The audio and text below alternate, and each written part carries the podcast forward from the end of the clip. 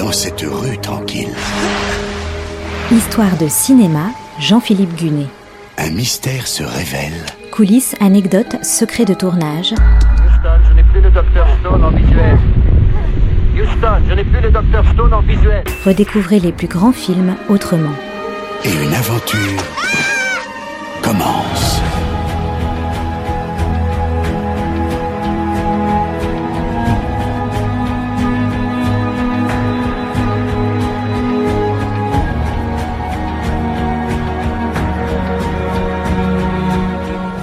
Qu'un acteur Drôle de question, me direz-vous. Un être humain de chair et d'os, tellement doué pour jouer la comédie qu'il est capable de vous convaincre dans n'importe quel rôle. Avec Gemini Man, sorti en 2019, cette idée qu'on pensait acquise donne soudain le tournis. Imaginez un peu, Will Smith, âgé de 51 ans, et tient le rôle principal, sauf qu'il joue en face de lui-même, âgé de 23 ans. L'illusion est parfaite. Le Will Smith jeune joue comme s'il venait bel et bien de finir la série Le Prince de Bel Air. L'expérience est révolutionnaire, mais ce n'est pas la seule innovation de ce film incroyable qui ouvre une nouvelle ère pour le cinéma en brouillant définitivement les frontières entre le réel et le virtuel.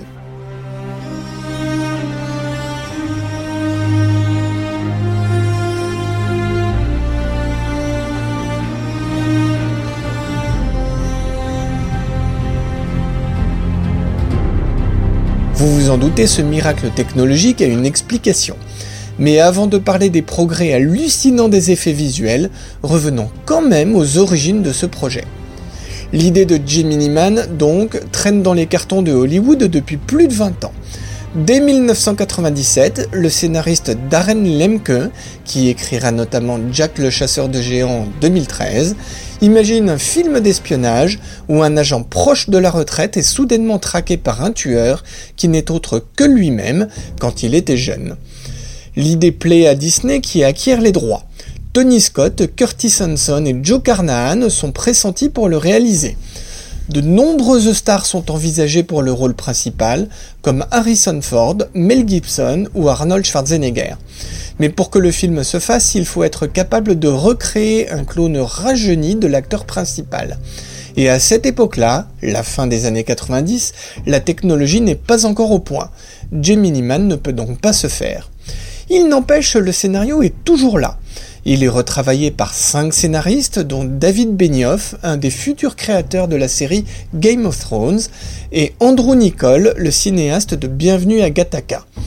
Dans l'extrait que vous allez entendre, le Will Smith de 51 ans explique à son clone comment il a été créé, par un homme qui lui a raconté qu'il était orphelin et lui a donc menti. Look at me, dummy! Look at us! 25 years ago, your father took my blood and he cloned me. He made you from me. Our DNA is identical. He's telling you the truth. Shut up. He chose me because there's never been anybody like me, and he knew one day I was going to get old and then you'd step in. He's been lying to you the whole time. He told you you were an orphan. And of all the people in the world to come after me, why would he send you? Because I'm the best. Disney ne faisant rien du film, ils finissent par en céder les droits à Skydance Media en 2016. Jerry Bruckheimer en devient coproducteur, Ang Lee est engagé pour la réalisation. Ang Lee, c'est le cinéaste taïwanais qui a commencé par tourner des mélodrames d'un grand raffinement, avant de bifurquer vers un cinéma très porté sur la technologie, quasi expérimental. On lui doit donc des films comme Raison et Sentiment, Le secret de Brokeback Mountain et L'Odyssée de Pi. Côté casting, Will Smith est rejoint par Marie-Elizabeth Winstead et Clive Owen. Le tournage de Gemini Man démarre le 27 février 2018. Les prises de vue ont lieu en Hongrie, dans la ville colombienne de Carthagène, en Belgique et dans l'État américain de Géorgie.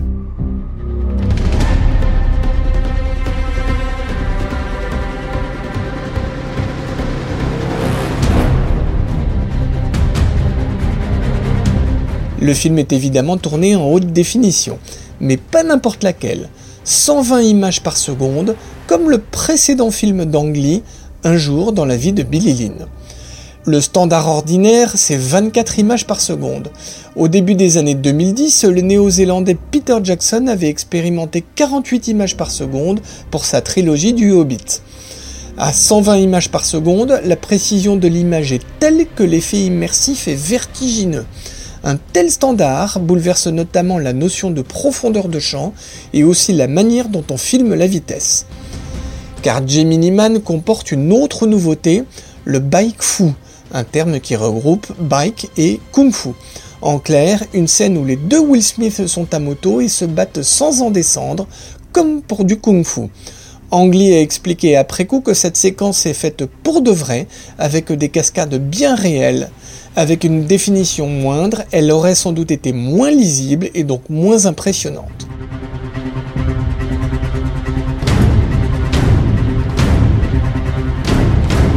J'en arrive maintenant au problème clé. Comment recréer le Will Smith jeune? La clé de l'énigme tient en deux mots, performance capture. Un procédé expérimenté avec succès par Peter Jackson, encore lui, sur Le Seigneur des Anneaux. Souvenez-vous, Gollum s'était joué comme ça. En 2016, la performance capture a permis de ressusciter numériquement Peter Cushing dans Rogue One, A Star Wars Story. Dans Gemini Man, le Will Smith de 51 ans joue donc toutes ces scènes avec une doublure en lieu et place de son clone. La doublure est un acteur de 22-23 ans, possédant une morphologie comparable à celle de Will Smith jeune. Le même Will Smith tourne ensuite ses scènes une deuxième fois, mais cette fois-ci, il interprète son clone. Son visage et son corps sont bardés de nombreux capteurs, des caméras spéciales ne filment que ces capteurs, ce qui donne un squelette numérique. Les animateurs recréent ensuite par ordinateur le Will Smith jeune, en s'aidant de photos et d'images du comédien quand il avait 22-23 ans.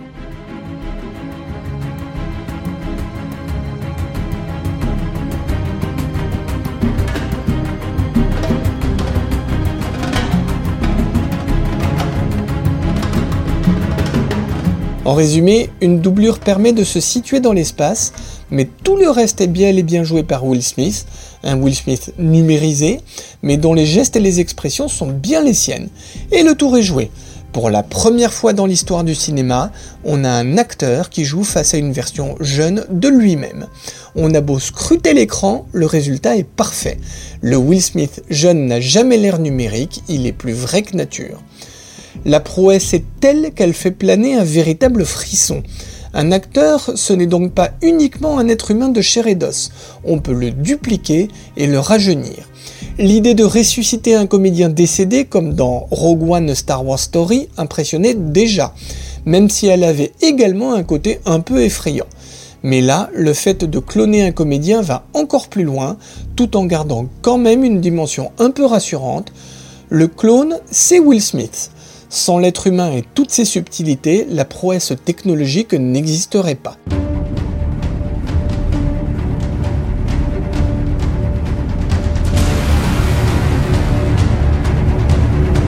Derrière cet imposant travail sur les effets visuels, on retrouve Weta Digital, la société créée par Peter Jackson qui avait travaillé sur la performance capture avec Le Seigneur des Anneaux et King Kong.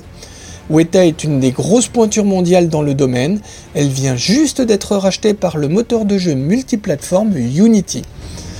La première de Gemini Man a lieu au Festival de Zurich le 1er octobre 2019. Le film sort ensuite en France dès le lendemain, puis un peu partout dans le monde. Pour les États-Unis, il faut tout de même attendre le 11 octobre.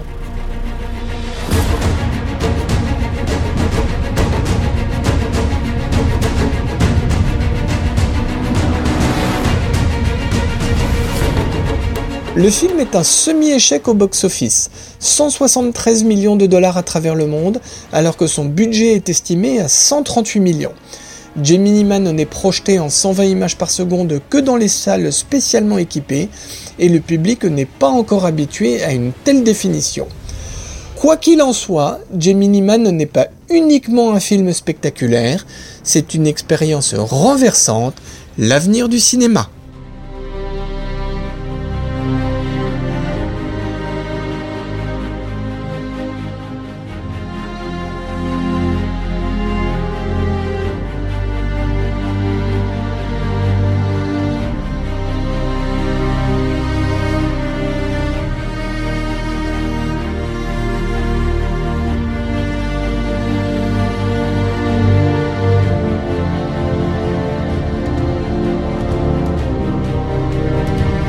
C'était Histoire de cinéma avec Jean-Philippe Gunet, à retrouver chaque semaine et en podcast sur notre site internet artdistrict-radio.com.